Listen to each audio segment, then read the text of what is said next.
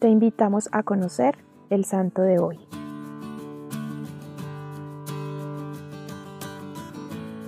Hoy conoceremos la historia de San Luis Gonzaga.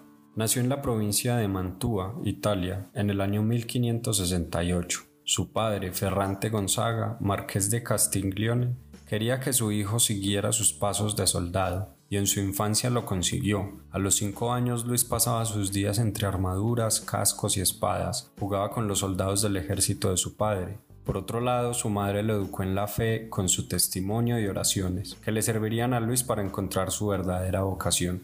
A los siete años, Luis se arrodillaba varias veces al día para recitar los salmos. A los diez, se consagró a la Virgen María. A los doce años recibió la primera comunión de manos de San Carlos Borromeo. Siendo todavía muy joven, le contó a su madre la intención que tenía de consagrarse como religioso. Su padre al darse cuenta se opuso rotundamente a esta decisión. De hecho, lo envió a las cortes italianas para entretenerlo y que se le olvidara su deseo, pero no lo logró. El mismo Luis le decía, Busco la salvación, Padre mío, búsquela usted también. En 1585, Luis entró en la compañía de Jesús con 17 años, luego de haber renunciado a toda la herencia a la que tenía derecho. A pesar de su juventud, se distinguió por su fe entusiasta, por sus penitencias y su autocontrol. Para sus superiores era una joya espiritual. Se olvidó de su linaje y empezó a desempeñar las tareas más humildes, especialmente se concentró en el cuidado de los enfermos. En ese momento en Roma llegó la peste tifoidea y Luis fue uno de los primeros en dedicarse al cuidado de los enfermos para curarlos y ayudarlos. Un día, al ver un enfermo en la calle, no lo pensó dos veces, lo cargó y lo llevó al hospital. Es así como probablemente se infectó. Días después murió con tan solo 23 años antes de ordenarse sacerdote.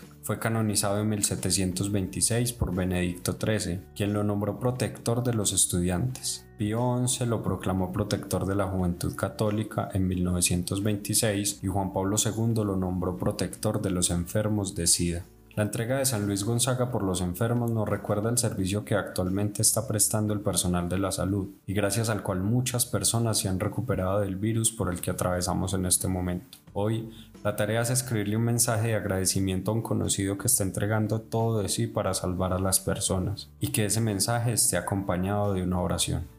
Señor Jesús, te pedimos que a ejemplo de San Luis Gonzaga podamos con humildad dejar a un lado nuestras riquezas para entregarnos a los demás. Cristo Rey nuestro, venga tu reino.